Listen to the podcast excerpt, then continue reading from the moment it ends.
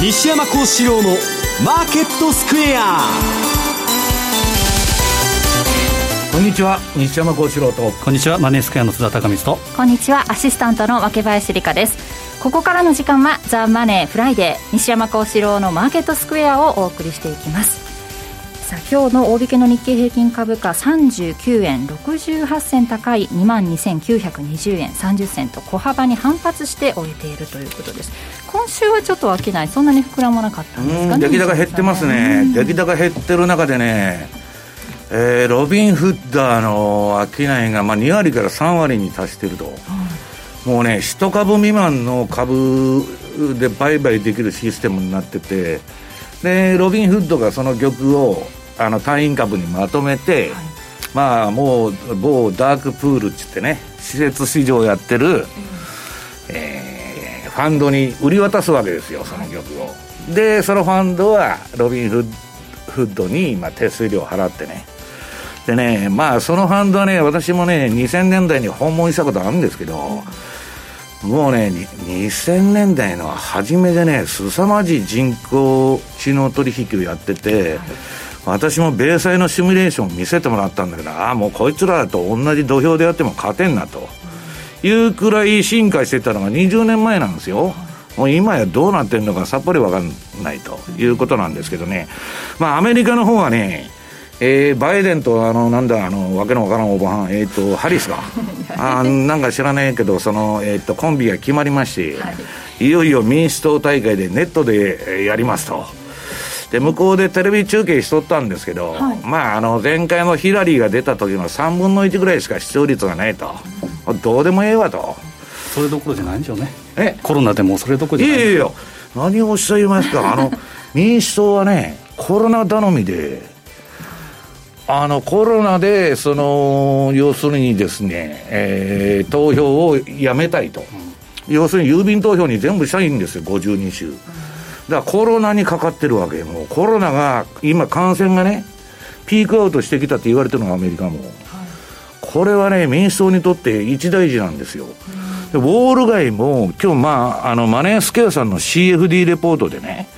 給付金と自社株買いバブルでコロナ禍が黄金時代になった株式市場と。要するにコロナがあるから FRB が対策打つと給付金が出ると給付金だけの市場ですから、今。ね。それで、まあ、成り立ってるわけですから、要するにですね、えー、バイデンとですね、オール街はコロナ頼みなんですよ。コロナが終わっちゃったら大変だと。ちょっとアメリカがピークアウト気味で、逆にヨーロッパがちょっと上がり気味みたいな感じの。うん、ねまあ、あんなもんね、ワクチンのあれにしたって、まあもうロシアが売っとるとか、中国軍も売っとるとか言っとるんですけど、まあ、何の安全性も担保されてないわけですよ。若林さん、ロシア製のワクチン、発射打ってくれって打ちますか、そんな打たんでしょ。人種でもね、効きが違うとか、ね、副作用、わからないんだけど、ね、それはね、それはね、大体2年はかかると言われとるんですから、でまあ、その中でバイオ株が乱高下したりしとるんですけど、基本はね、後で申しますけど、自社株買いがハイテク株のすごいんですよ。だからまあ日本なんかどっちか言ったら弱い感じに見えてて、アメリカがなんかすごい強い相場に見えてるんだけど、まあ、それはもう、あの、自社株買いとね、えー、給付金バブルだけの相場だということだと思うんですけどね。今日東京都の新たな新型コロナの感染者は258人と発表されたみたいですね、うん、まあ増えたり減ったり津田さんね なんかこの夏はですね、まあ、私のあの野球部の友達の野球部時代の友達の遠藤。君もかかりましたからね、まあ、あのいろいろその高熱は出てないみたいですから安心ですけど、まあ、為替に関しては、まあ、お盆にちょっと上げようかなというところがドル円があったんですけど107円、えー、手前でやっぱり失速したと。で今1か月の参加者のコストをちょっと割り込むような状態とい。うことで、はい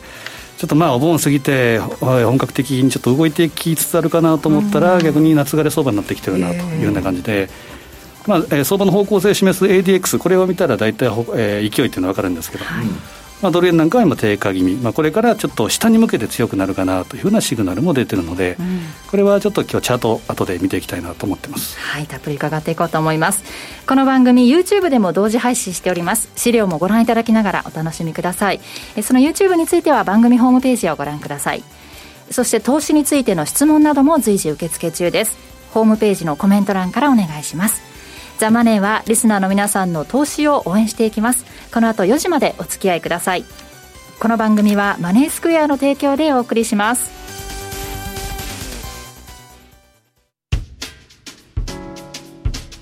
お聞きの放送はラジオ日経です。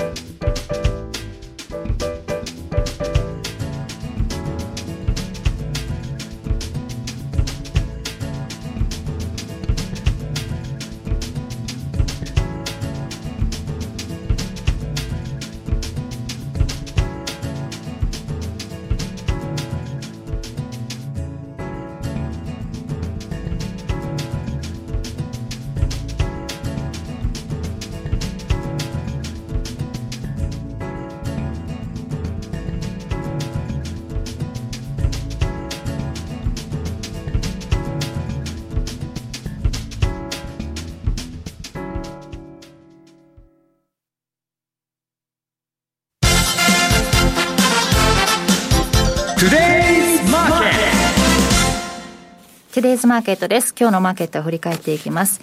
8月21日、大引けの日経平均株価ですが、今日は39円68銭高い22,920円30銭、小幅に反発して終えています。トピックスはプラス4.86ポイント、1604.06ポイントでした。そして為替は現在ドル円が105円の5859、ユーロ円、えー、ユーロ円が125円の3843、ユーロドルが1.187378あたりでの推移となっています。では津田さん、今週の為替ですが、ドル円も行ったり来たりという感じでしたね。そうですね。えー、っと、まあ、チャートを見ながらいきたいと思うんですが、えー、えー、まあ、特段の材料が乏しい中で、えー、全般的にえ次の材料を探る展開ですけど、はい、やっぱりあの夏枯れ相場ということで、ファンダメンタルズには、まあ、全く反応しないわけじゃないですけど、議事録でもうちょっとドル買いになるかとか言っとったけど、ならなかったね、そうですね。まあ、動きが鈍いと、まあえー、先週までの動きの反発とか反落が今週あったのは、つまり反省相場の週かなという感じがします。でまずその資料の1番目、ドル円の冷やしの複合チャートですけど、先ほど言った、えー、青三角印、大体8月の12、13、13日ぐらいに107円手前で抑えられて、えー、今割り込んできているという状態で、えー、1か月の参加者のコスト、えー、21日の MA っていうのが105円の83ぐらい、これ今ちょっと割り込んでるような状態ですから、えー、じりじりと安くなってるような、えー、状態というふうになってます。で、このチャートで注目したいのはやはり、D えー、DMI。でマイナス DI がプラス DI 上回って、えー、広がりつつあるということと、ADX が今低下しているので、トレンドレスなんですけど、うん、これが、えー、右肩上がりで上がってくると、えー、ちょっと下に向かう可能性もあると。そうすると、105円台割れというのも十分あり得るマイナス2シグマ、ボリンジャーバンドのマイナス2シグマというのが、104円の71というところですから、あんまり一気化さにも100円割れて103というふうな状態ではないとは今のところ思うんですけど。円を切ってこないと一気にはいかないだろうね。そうですね。まあ次のやっぱり心理的な節目105円というのを、えー、割れるかどうか、この辺がポイントかなというふうに思ってます。はい、で、その反対で見たいのが2番目のユーロドル。これはやっぱり強いという形で、えーまあ、下値しっかりのチャート形状ということはこれ変わりないということで、プラスマイナス2シグマがぐーっと収縮する、これスクイーズ、力を溜め込んでるサイン、シグナルというふうになっているので、そうするとですね、このポイントは何かというと、プラス2シグマ、1.1933ぐらいだと思うんですが、これを上回ると、ポーンと上に跳ねる可能性というのは十分あり得ると、はい、でただ、週足とか月足も強いんですけど、ちょっと空中戦相場、ちょっとですね、行き過ぎ。もね、いまいちこれ、あの ADX とかね、標準偏差の動き見ると、この前、金曜日先週の、わっと跳ねたんで、こっからもう一発やるんかいっちゅう感じで、びっくりしたんですけど、やっぱり調整、ね、うん、調整相場になっとるなと、ね、まあ、セオリー通りだなと。まあ、明確にプラス1シグマを超えないとなんとも言えないんですけど、まあ、今のところはそのあたりでうろちょろしてると、ただ、えー、しっかりしてると強いというのが、えー、ありそうな感じです。で3番目はですね、チャート形状が一番相対的にシンプルかなと思うのがカナダドル円。うんえー、これはですね、原油相場とシンクロしているということを M2TV とかレポートでもお伝えしてるんですけど、はい、えー、これ何かというと、えー、プラス DI、マイナス DI がこうワニの口のように広がっていって、うん、で、DX が右肩上がり、定位置から右肩上がりになってくる。これはですね、典型的な解散因というふうに言われているので、えー、じわじわと上値を試していくような、えー、相場展開になりそうだなと。あと、えー、ポイントはですね、200日移動平均線、うん、約1年間の参加者のコスト。これを上回ってきてるような状態、ただ一回6月に抜けたんですけど、6月も騙しということで、また沈んでいったというのがありますから、まあ、その辺は注意しなければいけないんですが、えー、この状態で見ると、えー、200日移動平均線79円の90、まあ、約80円ですけど、80円近辺でサポートされて、えー、これが下値支持線で動いてくるのかなということですから、一番シンプルなチャート形状になってるなというふうに思ってます。で次見たいのが4番目の5ドル円えー、5ドルや、まあえー、大円、タイドルともにとにかくしか下値しっかりと、えー、いうことで、徐々に上値を切り上げる相場展開になりそうだというのと、えー、それと対して同じオセアニア通貨のニュージーランドドル円、はい、これがですね、本,、えー、本来、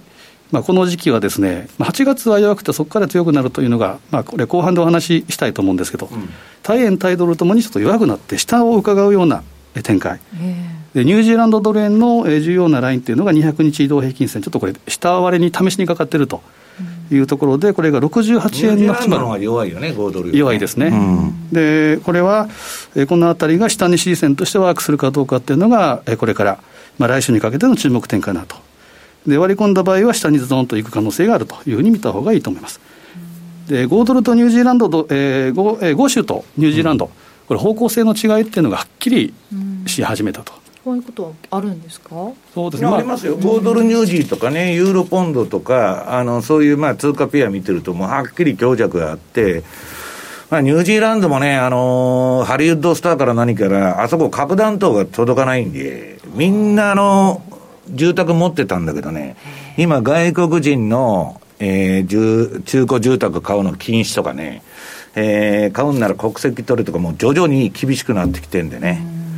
とはですねコロナの感染で、えー、まあ、ロックダウンというのをやって抑え込んだというのがありますけど、さらに、まあ、増えたとしてもですね例えば家族4人のところでコロナが感染したからロックダウン、ちょっと厳しめにやってるということは、当然それは経済に打撃になる、まあ、そ人間より羊の方が多いんだ。から広大な中ですから。その家族も大変だなと思うんですけど。まあ、その辺の違いがあるのと、あとはですね、えー、豪州っていうのは足元の経済指標が好調だということ、あとは、えー、金融政策で、マイナス金利の導入っていうのを、これ、可能性を、まあ、ちょっと低いということ。で、5ドル高懸念えー、は、えー、見られなかったということもあって、基本的には上値を試すような展開、ただニュージーランドはどうかというと、さっき言ったコロナに伴うロックダウンの影響とか、あとは LSAP、大規模資産購入プログラムの拡大、これは金融緩和になります。あとはマイナス金利の可能性っていうのは十分あり得ると。まあ、年内とは言わず年明けぐらいになるかもしれませんが、その手が残っているということは、なかなか買いにくいということなので、ニュージーランドはマイナスですか、そうですね、まあ、日本とか欧州みたいになるのかということなんですけど。まあ、この辺は、えー、やるということと、ニュージーランドドル高懸念を、えー、一部示しているというのがあるので、ちょっとこう、乖離が出ているという状態になっています。ただ、えー、この時期はよくこのラジオでももう数年言ってると思いますけど、8月末買いの12月末売りというのも非常に面白いので、これは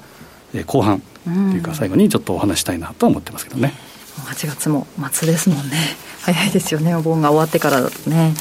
ねであと、今日は西山さんからは、えー、給付金と自社株買いバブルで、コロナ禍が黄金時代になった株式市場という話ですが、うん、だからコロナがないと困っちゃうんですよ、えー、要するにね、FRB がそのポートフォリオをどんだけでかくするかと、まあ、買い取りを増やすかっていうだけで上がってる過剰流動性相場ですから。はい。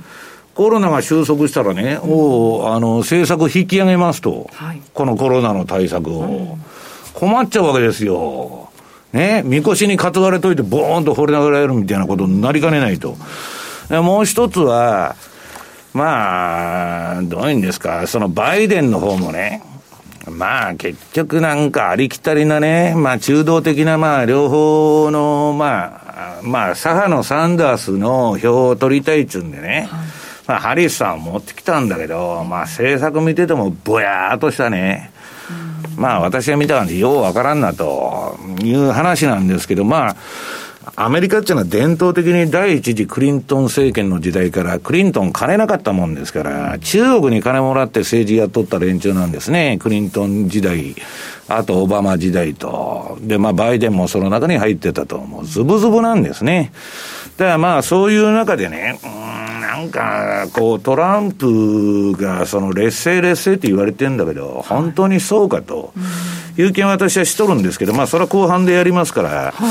えー、っとね、これ今、世界の株式市場はもう完全な過剰流動性バブルなんですけど、えー、っと、この世界、えー、世界の株式市場全部集めたののバフェット指数が出てるんですよ。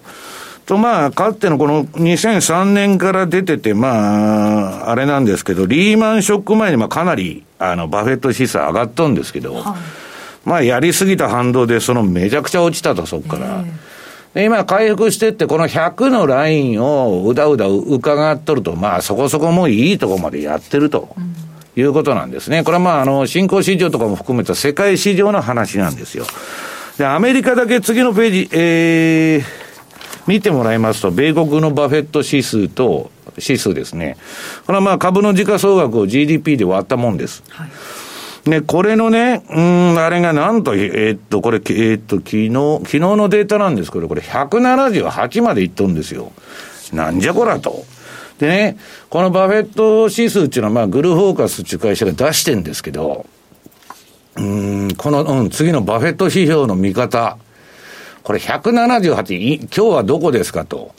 8月20日現在で178と。これ大幅な過大評価と。ね、株はもう割高すぎると。で、公正な評価っつうと大体まあ93から114%のラインですから、えー、かなり割高と、もうバブルもバブルですよ。まあ要するに GDP も上がらん、えー、企業業績も上がらないのに、まあ一部のハイテクだけ上げて、なんかもう、えー、上げ底、そう、あの、まあ言ったらですね、見かけだけ良くなってるというのがあれで、で、次はね、じゃあ日本のバフェット指数ってどうなってんだと。これはまあ同じく GuruFocus って会社、まあこれ有料サイトなんですけどね。まあ、あの、いくらかは無料で見られると。で、このね、えっと、日本のバフェット指数っていうのも、まあこれちょっと、どの指数、市、えー、市場まで含めるかによって、まあ、比率っていうのは変わっちゃうんですけど、まあ、この GuruFocus では89年のね、この、まあ、えー、これこそ100年に1回のバブルと、リーマンなんていうのは100年に1回のバブルでもなんでもないです、あんなもんは。グリーンスパンが100年に1回の危機って言って大騒ぎしただけで、あんなもんまあ、単なるね、不動産バブルが崩壊しただけと。で、この日本の89年のバブルは本当のバブルで、で、そこからドスンと落ちた時の高い値段があるんですけど、まあ、それ以降の近年ではね、えー、っと、今、この155ですから、これもかなり割高なんですよ。まあ、GDP の、あの、GDP と株の実価総額って昔は釣り合ってましたんで、今全然もうあの、臨転機回しまくりで釣り合ってないんですけど、それでも高いと。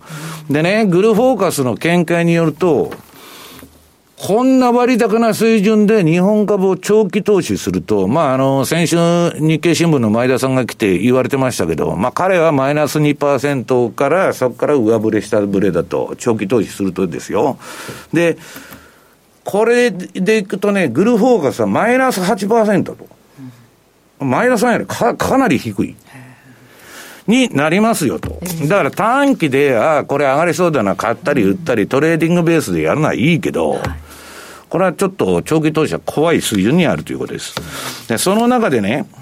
まあ、笑えるのが、あの、ウォーレン・バフェットさんが、金を買ったと。金を買ったって、実はまあ、鉱山株というか、三金株ですね。三金株に投資したと、金を買うのはバカだと。衝撃的なあれでした、ね。40年、50年言い続けとるんですよ。はい、ね。あんなもん株に比べたらね、何のあの価値もないと。金利もない、うん、配当もない。そう、掘って埋めとるだけやと、こんなん買うのバカだっつって、ずっと言っとったバフェットが、金買っとると。はい、俺ね、まあ太陽が逆に 西から昇って東に 沈むみたいな話なんですよ。バフェットの常識からしたら。で、彼は今、現金ポジションがまた過去最大になりまして、なんでこらと。まあ、全く株式市場に対してやる気ないんですね。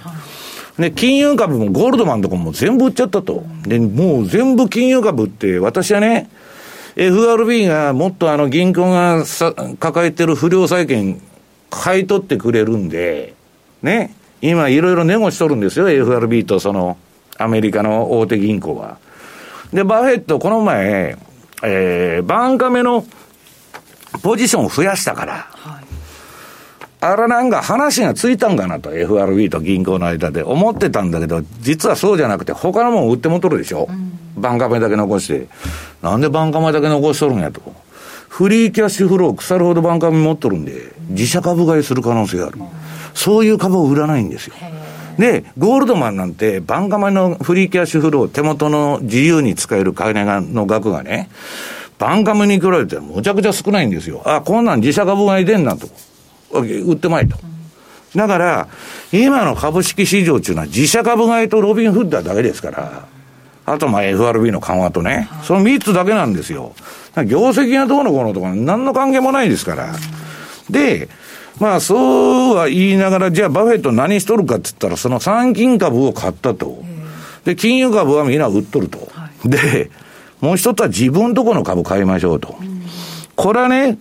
えー、っと、そこらのインデックスの ETF に比べたら、ね、私がやってるバークシャ・ハサウェイの株は超割安だって金がね言ってるわけですから、この SP500 ね、えー、青い、えー、グラフの、えー、何ページだ、資料の？うん、7ページ。バークシャ・ハザウェイ A 株と、SP500 の年初からの推移見ると、これも出遅れもいいとこじゃないですか、赤のバークシャの方が。とね、自社株買いをちょっとしょったんですけど、これはね、大口の、えー、っと、株主からのプレッシャーなんですよ。まあ聞いてみるところね。だから、これはまあ、あの、まあ、あの、それをやっとるだけで、あんまり株式市場に対してね、えー、全然やる気がないというのが、まあ、今のバフェットさんのポジション。で、なんそれでも株は上がっとるやないかと。それはね、もうセクター別のね、過去3ヶ月の自社株買い見たら、自社株買いはね、民主党も共和党もけしからんと、もうやめろっつって、大統領選挙戦の議題にもなっとるんですよ。だけど、まあ去年駆け込みがだいぶ出たんですけど、まだどんどんやっとると、その、インフォテックですね、この、ハイテクの、えー、情報産業のところだけどんどん自社株買い。それはアマゾンからアップルから何からそういうものはどんどん出るんで、自社株買いどころか資金調達だとかね、やってるんで、もう、これが崩れない限りはいけるという話でね。で、まあ CEO も自分のストックオプション高く売り抜けたいもんですから、まあそういうことをバンバンやってると。ただね、その、まあ、その、企業の方はそういうことだと。で、政府の方は何やっとるかというとね、次の過去の財政刺激策ですよ。これね、1901年から出とるんですよ、この2020年まで。これ、皆さんね、若林さんね、はい、津田さんね、ダブルダブル うんぬんって書いて、あの、第一次世界大戦ですよ。はい、ワールドウォーの1と2と出とる。これ戦争やって出費が出とるのは当たり前じゃないですか。めちゃくちゃ金かかるんだから、国家最大の公共事業ですよ、戦争っていうのは皆さん。で、一次大戦でバーンと上がって、で、次のね、グレートデプレッション。世界恐慌の時でもそんなに上がってないんですよ、実は。戦争以外では。で、まあ、グレートデプレッションで30年で不況から抜けられんので、アメリカもね、えー、っと、第二次世界大戦に参戦して、はい、まあ、日本真珠湾で追い詰めてですね、ABCD 包囲網で追い詰めて戦争に参戦してデフレから抜けていったと。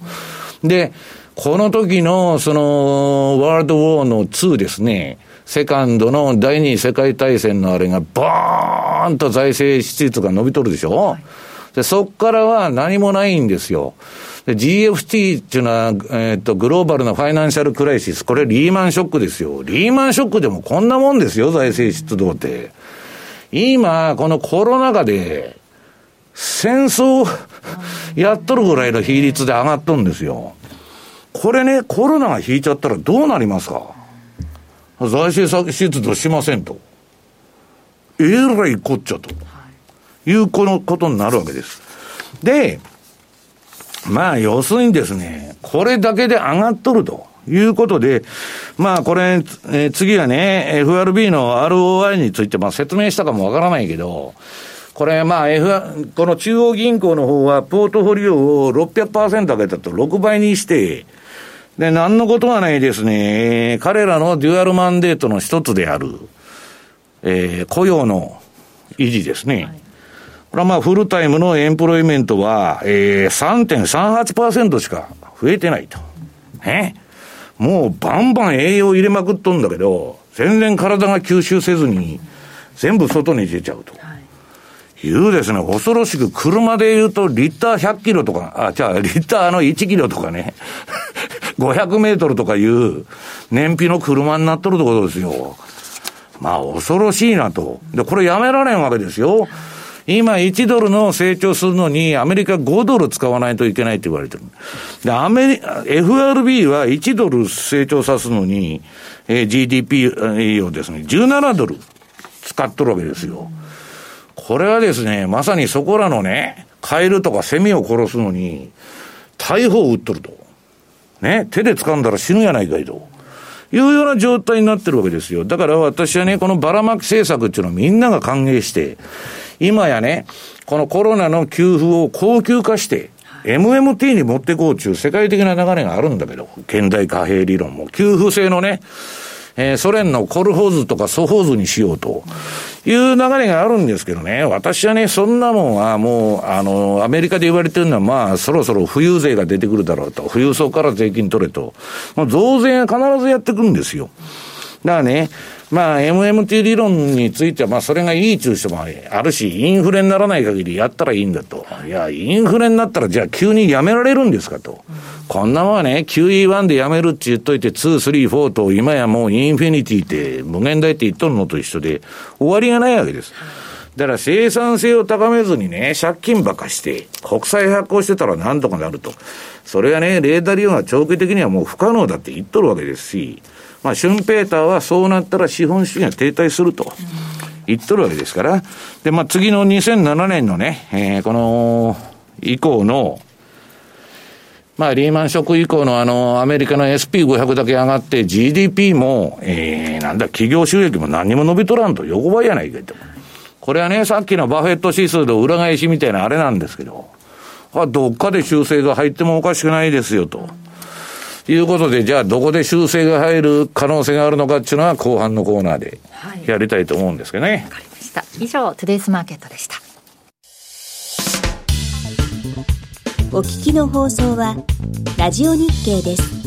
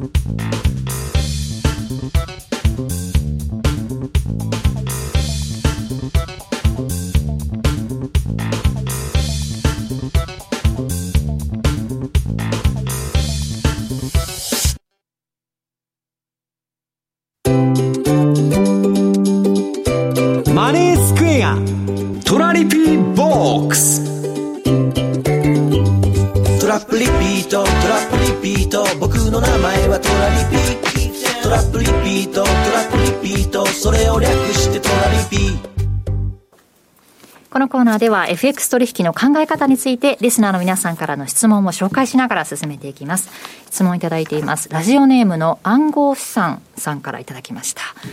ポール・チューダー・ジョーンズがビットコイン、ビットコイン先物に参入したそうですが、西山さんのビットコインに対する考えを教えてくださいといただきました。まあ、ビットコインってあのね、もうね、結局市場関連感もなくなって、ほ、はいでこの割高なね、株式市場とか債券市場から、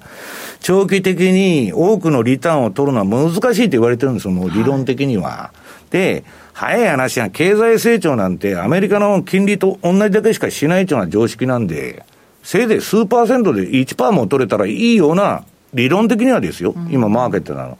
で、収益機会が減ったんで、ポール・チューダーはもう仮想通貨もやるんだと。は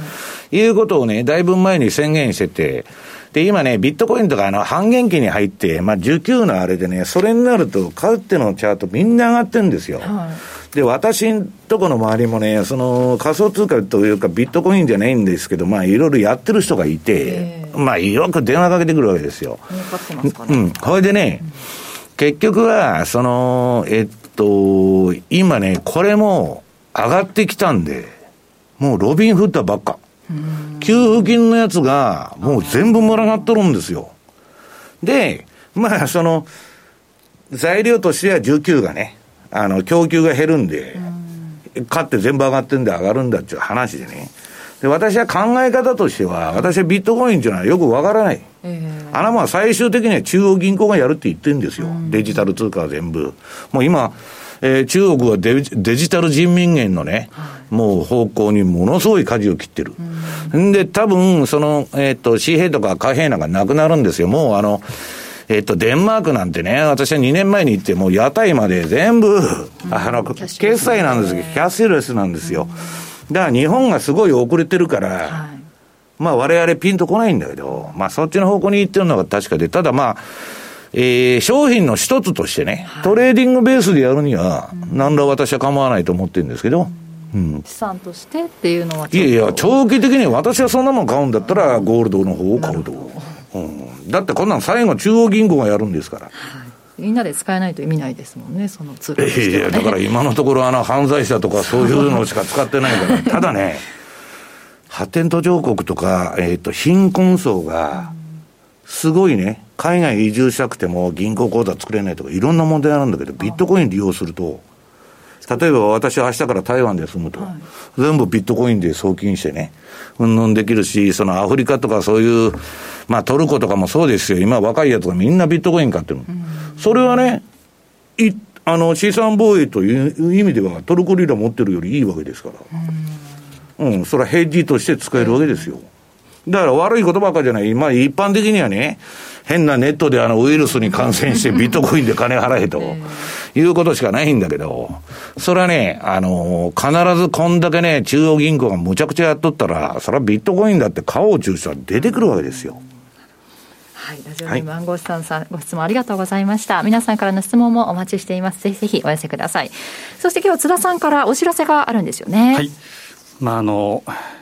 暦の上では秋ではあるんですが、今日もめちゃくちゃ暑くて、そうですよね、秋物売ってますけどね、そうよね。高安さでも全国的にちょっと本当に危険な、ね、暑さというのはもう実感しましたけど、はい、一応、当社ではトラリピの秋、運用応援プロジェクトというのを、えー、ホームページ、マイページでアップしてるんですけど、はい、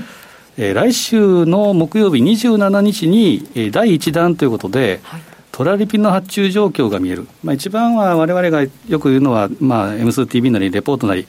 ぱチャートでの、えー、レンジ判断というのが、いいと思うんですけど、ただやっぱりなかなか分かりにくいなということだったらですね、え、当社で古いお客さんっていうのはよくご存知かと思いますけど、みんなのリピートっていうことで、みんながどのあたりで仕掛けてるのかなということがあるんですけど、それを、えー、トラリピレンジマップ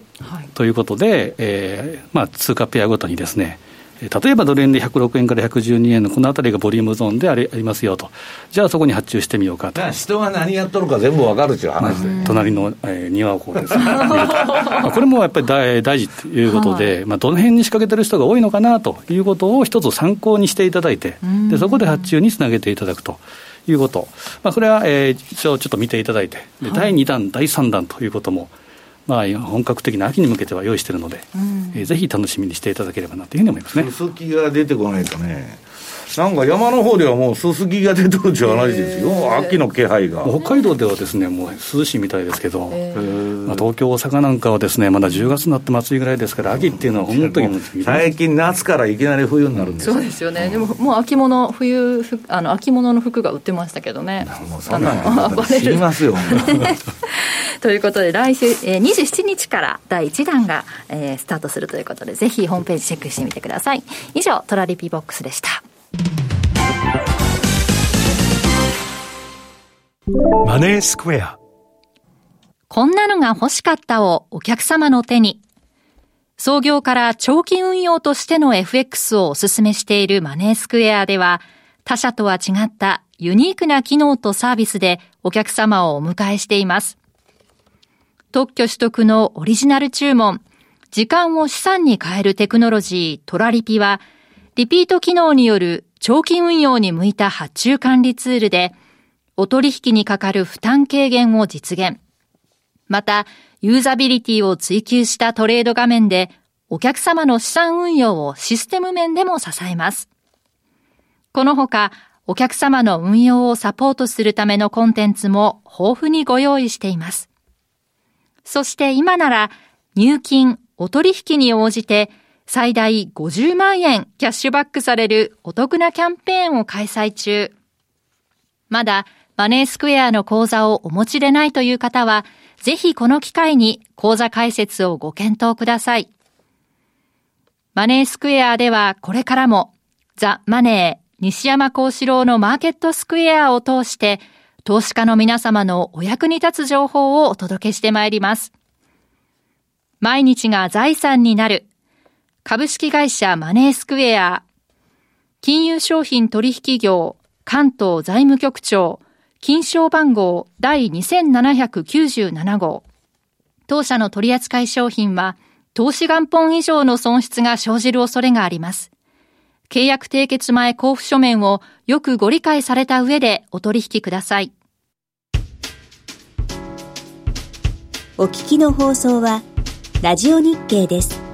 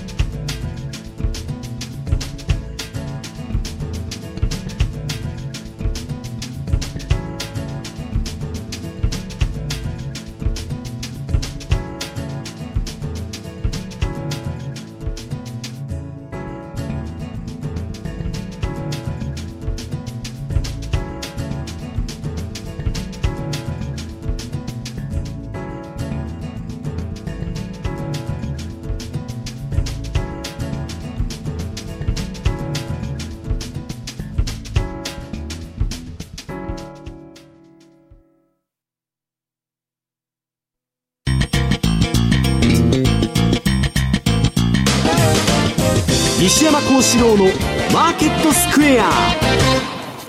このコーナーではマーケットの見方について西山さんにいろいろな角度で教えていただきます。今日のテーマはアメリカ大統領選挙年サイクルとドル相場の行方です。はい、まあ選挙年はね、面白くなってきまして、今ね、えー、私の周りでは大統領選挙おもろなってきたと。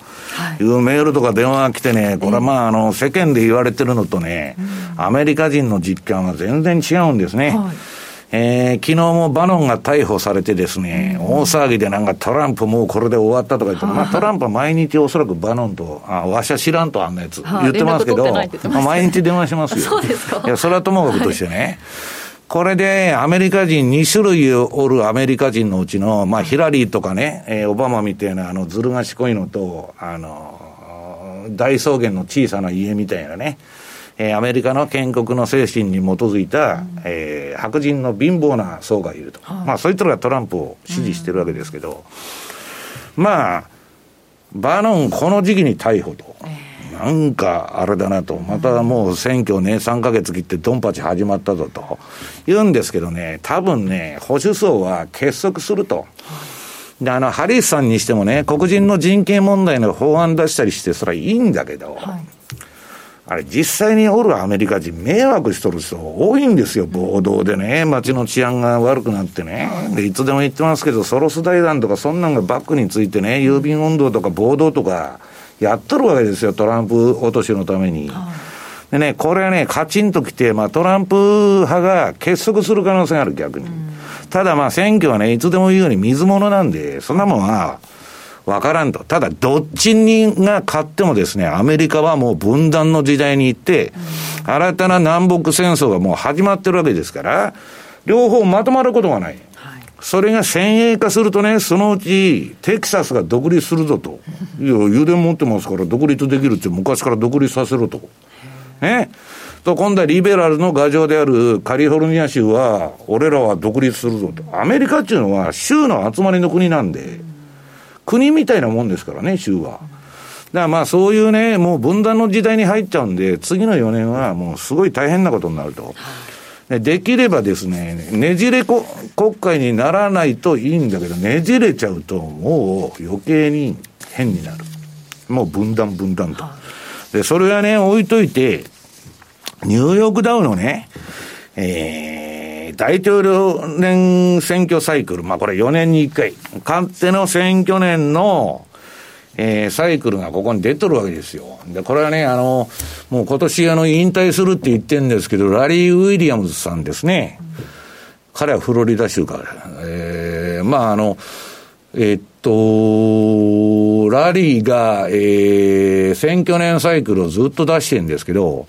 大統領選挙年サイクルっていうのはどういうことかっていうとね、年前半ダメなんですよ。で、後半は上げっぱなしなんだけど、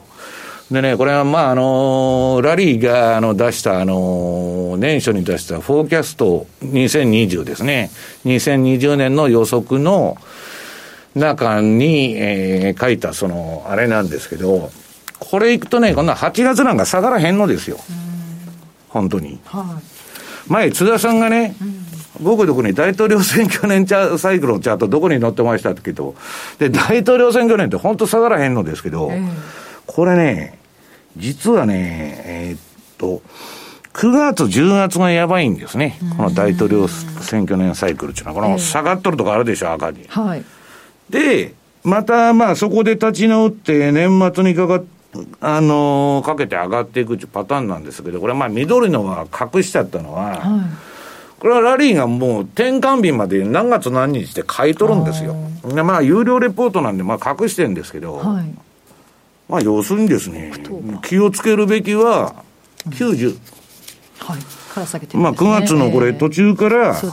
やばくなると。いうのはあれなんですね。で、もう一つはね、もう為替相場、今日あの、この後、マネースケアさんであの、M2TV の収録するんでね、はい、もうチャートの話は全部そっちでやるんで、そっちを見見ていただきたいんですけどね、マネースケアさんのウェブの方から見ていただきたいんですけど、はい、こんなもんね、私のその見方で言うとね、今なんだっけ、リスクオンでドル安だと。うん、ね。あの、もうドルの需要がなくなったと、リスクがなくなったから、はいそのリーマンショックとかね、この前の3月とか2月の下げみたいなドルの需要がなくなったと、もうジャブジャブにしとるんだから、世界中にドルは行き渡っとんだと。言っとるんですけどね、そんなもんは今の短期的な解説であってね、ほんまにそうかいと。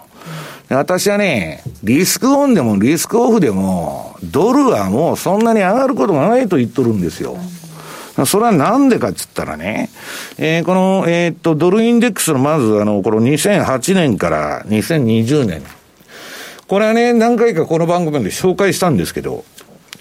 テクニカル的に言うと、ドルインデックス、ドルの総合的な実力を示すね、まあこれはユーロの比率がすごい高いんで、チャートひっくり返すとユーロドルのチャートになるんですけど、これがね、もう下抜けしてくると。100を抜けない限りはドルインデックスが。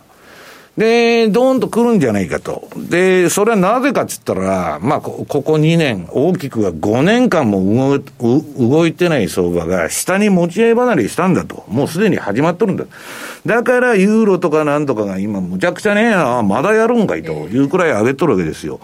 あと、まあ、そのドルインデックスの直近のチャートを見ると、まあ、こういうギザギザ振りながらも、ガーンと最終的には落ちるんじゃないかと。はい、で、それはね、なんでかって言いますと、皆さん、次の見てくださいよ。これね、まあもう緩和やめられんつって、アホほど緩和しとる、その黒田さんとこの日銀、えー、もう何から何まで買いますと、株まで買っとるんですよ。はい、その日銀のこのまあ日銀も無限無限大介入みたいなもんなんだけど、はい、まあ最近ステルスで減らしたりしとるけどね。まあその日銀のポートフォリオの増え方に比べて、今 QE インフィニティ、ね、FRB のこの無限大介入の結果、めちゃくちゃ FRB のポートが増えちゃって何せ、あの、リーマンショックの時から600%、うん、で、ここ直近で2倍にしょったわけですから、それは ECB も BOE もどこも、ね、BOJ も追いつかないわけですよ。そうすると、緩和の額を比較したこの赤い線、要するに、そのアメリカの緩和の方が多いから、バーっと下がっとるわけですよ。そうするとね、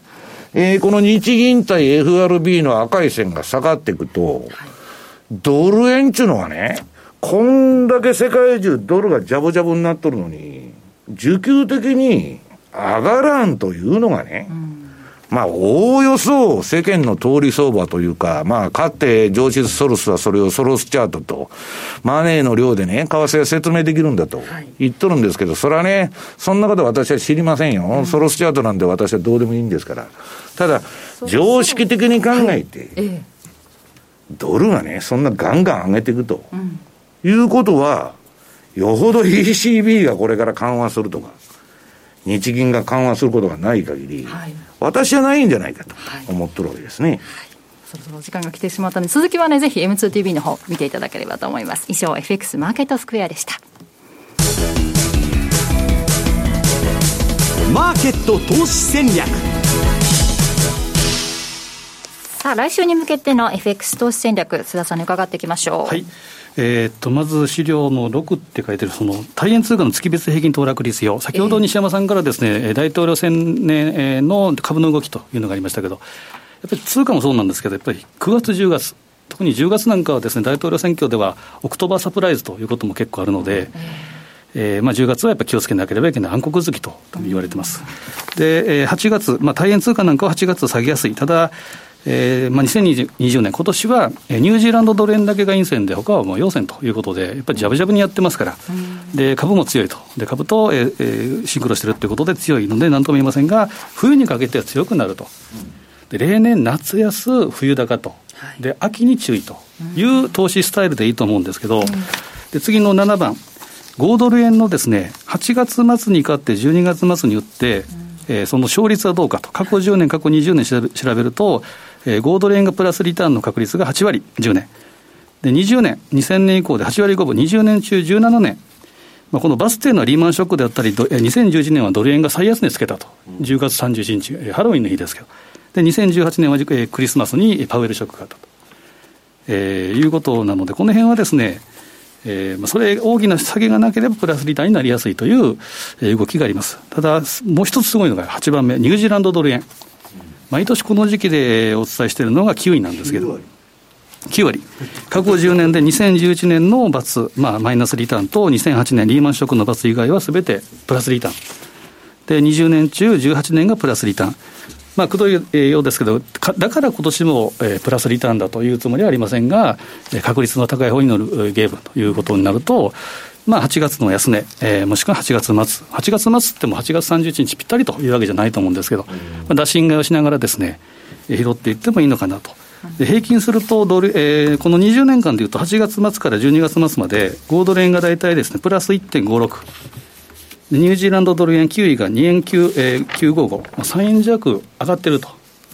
でちなみにドル円は、えー、この4か月は1円の80銭ぐらい、カナダドル円が1円内0.9、まあ、0.98ぐらい、はい。まあ、これから考えると非常に強いかなというふうに思うので、ちょっと9位、この辺を注意して見ていただければというふうに思いますね。